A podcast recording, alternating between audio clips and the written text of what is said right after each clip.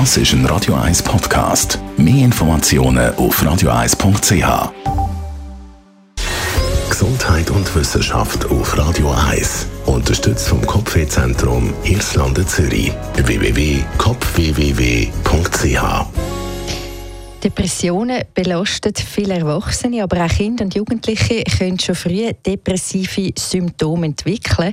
Wissenschaftler haben jetzt aber herausgefunden, dass Eltern schon früh dagegen haben können. In diversen Tests von 10- und 12-jährigen Kindern hat man herausgefunden, dass Kinder, die für ihr soziales Verhalten gelobt werden, viel weniger depressive Züge zeigen als solche, die selten bis nie ein Lob bekommen. Leuchtet dem ja ein, eigentlich. Und ganz klar auch da, Dosierung ist sicher entscheidend. Das Kind nur zu loben, wäre auch nicht der richtige Weg. Aber in der richtigen Moment, die richtige Dosis kann sicherlich nicht schaden.